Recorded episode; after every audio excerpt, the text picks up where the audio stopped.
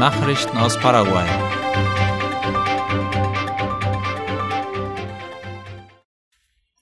Die Gesundheitsbehörde von Boquerón warnt vor Chikungunya und Dengue. In einem Interview mit Radio ZP30 wies die Direktorin der 16. Gesundheitsbehörde von Boquerón, Esther Bogado, darauf hin, dass in diesem Jahr bisher fünf Verdachtsfälle von Dengue gemeldet wurden und einer von Chikungunya. Laut Vogado waren vom Regionalkrankenhaus in Mariscales de Garivia in den letzten Tagen im Dezember zwei bestätigte Fälle von Chikungunya gemeldet worden. Im Distrikt Philadelphia war es ein Fall. Sie wies darauf hin, dass in dieser Zeit die Übertragungskette unterbrochen worden war, sagte aber auch, dass man bei Verdacht einer dieser Krankheiten einen Gesundheitsposten aufsuchen sollte. Sie riet davon ab, sich selbst medizinisch zu behandeln, da es Auswirkungen auf die Nieren und andere Organe haben könnte. Der Unterschied zwischen Dengue und Chikungunya ist, dass bei Chikungunya das Fieber über eine längere Zeit anhält. Während das Fieber bei Dengue etwa drei bis vier Tage anhält, sind es bei Chikungunya zwischen drei bis sieben Tage. Beide Krankheiten werden begleitet von Muskeln- und Gelenkeschmerzen. Diese sind bei Dengue jedoch milder. Bei Chikungunya kommen meist noch Kreuzschmerzen hinzu. Der für Dengue charakteristische Hautausschlag bleibt hier aber aus.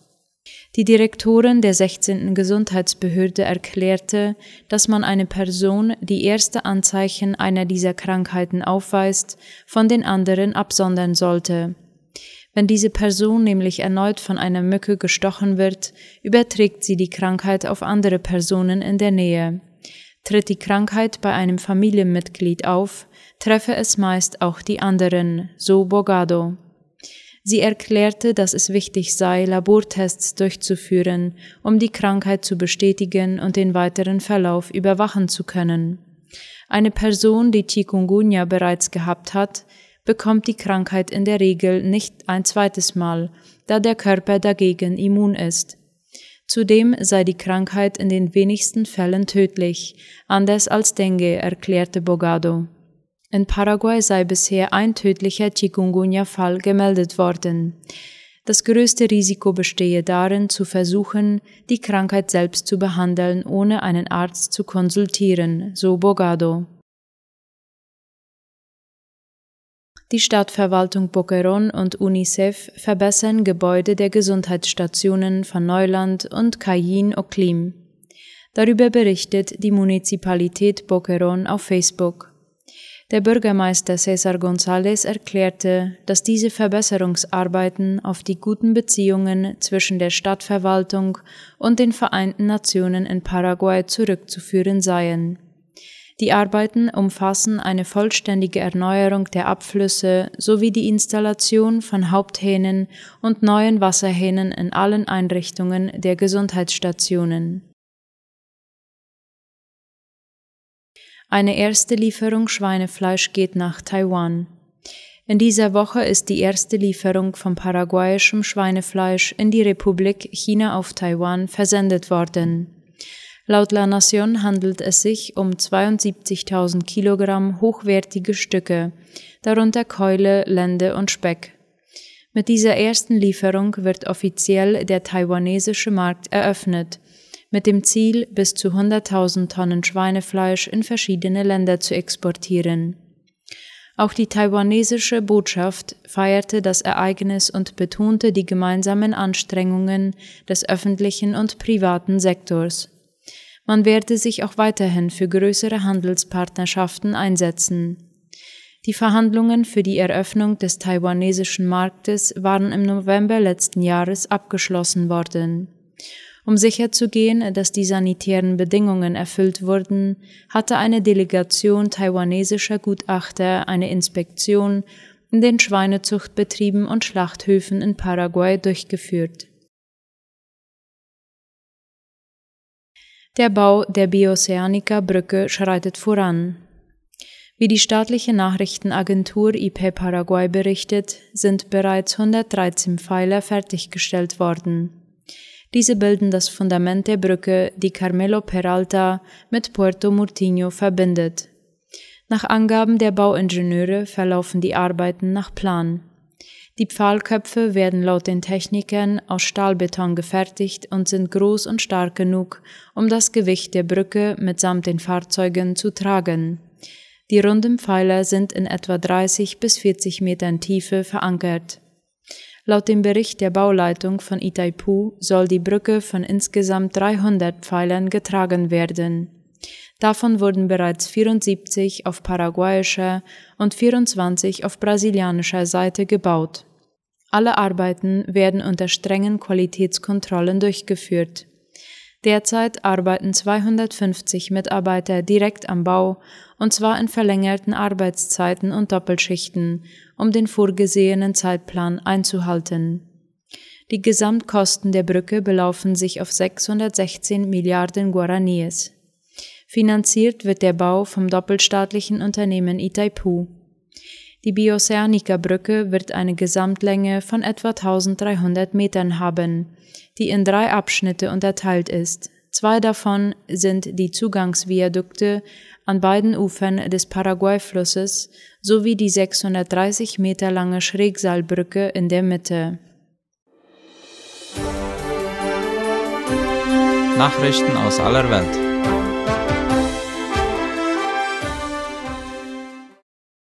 Lateinamerika sieht sich vom Iran bedroht. Laut Latina Press aus folgendem Grund. Am 11. Januar kündigte die iranische Marine an, dass sie ihre militärischen Operationen im Laufe des Jahres auf den Panama-Kanal ausdehnen möchte. Somit solle ihre Präsenz in internationalen Gewässern verstärkt, heißt es. Nach Angaben von Admiral Sharam Irani hat der Iran bereits Kommandozentralen für den Indischen, den Pazifischen und den Atlantischen Ozean eingerichtet. Der Panama-Kanal verbindet den Atlantischen und den Pazifischen Ozean und ist eine der beiden strategisch wichtigsten künstlichen Wasserstraßen der Welt.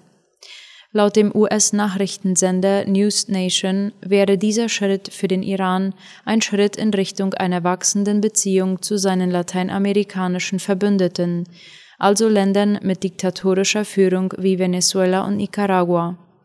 In den letzten Jahren haben iranische Schiffe immer häufiger in venezolanischen Häfen angelegt, um den Diktator Nicolás Maduro zu unterstützen.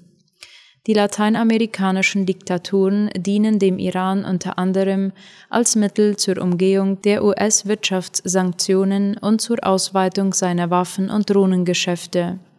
Wie es die britische Tageszeitung Express ausdrückt, gibt die Präsenz des Irans im Panama-Kanal Anlass zur Sorge, da er zum Waffenschmuggel genutzt werden könnte. In den USA werden im Jahr etwa 100 Menschen von Kindern erschossen. Darüber berichtet die Tagesschau. Laut einer Studie einiger Universitäten leben in den USA rund 4,6 Millionen Kinder in einem Haushalt mit einer geladenen, nicht sicher verwahrten Waffe. Es ist ganz klar die Verantwortung der Besitzer, in diesem Fall der Eltern, dass die Waffen unzugänglich für ihre Kinder sind und doch kommt es vor, dass Minderjährige mit Gewehren hantieren. Nach Angaben gab es im vergangenen Jahr mindestens 300 Schüsse von Kindern, mehr als jeder dritte war tödlich. Ob sie beabsichtigt waren oder nicht, steht offen. Frankreich und Spanien wollen sich gegen Pläne der USA verbünden. In europäischen Staaten herrscht derzeit Sorge, dass Industriebetriebe wegen eines großen Subventionspakets in die USA abwandern könnten. Milliardenschwere Investitionen in erneuerbare Energien und Steuererleichterungen von Seiten der US-amerikanischen Regierung könnten die Vereinigten Staaten für Unternehmen attraktiver machen als die EU-Länder, wie der Spiegel schreibt.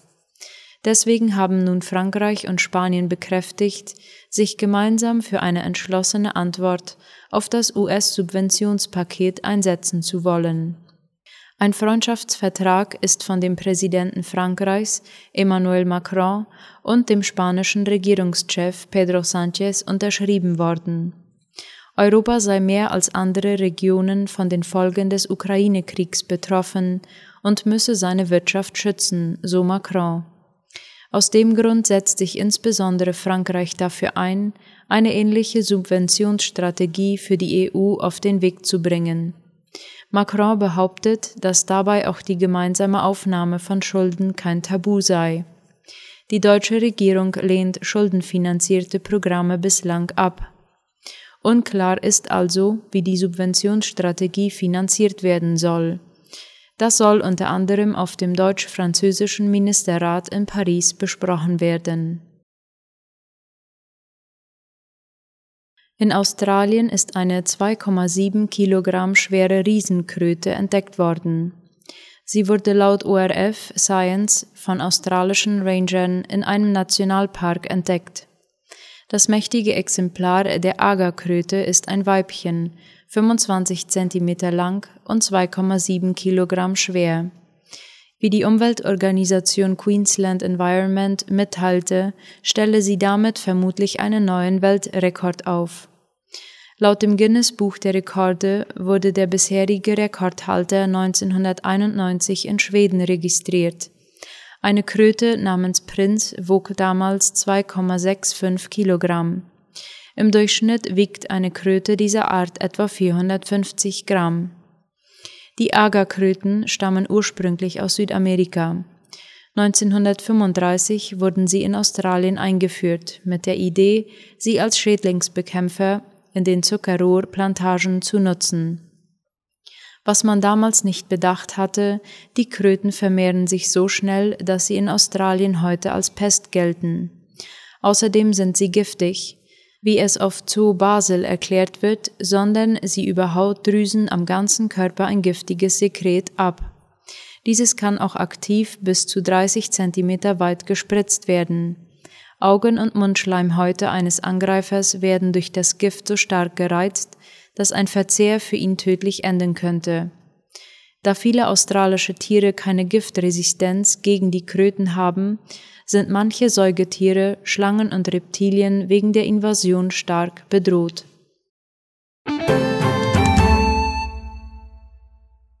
Soweit die Abendnachrichten für heute am Freitag. Ich wünsche ein erholsames Wochenende. Auf Wiederhören.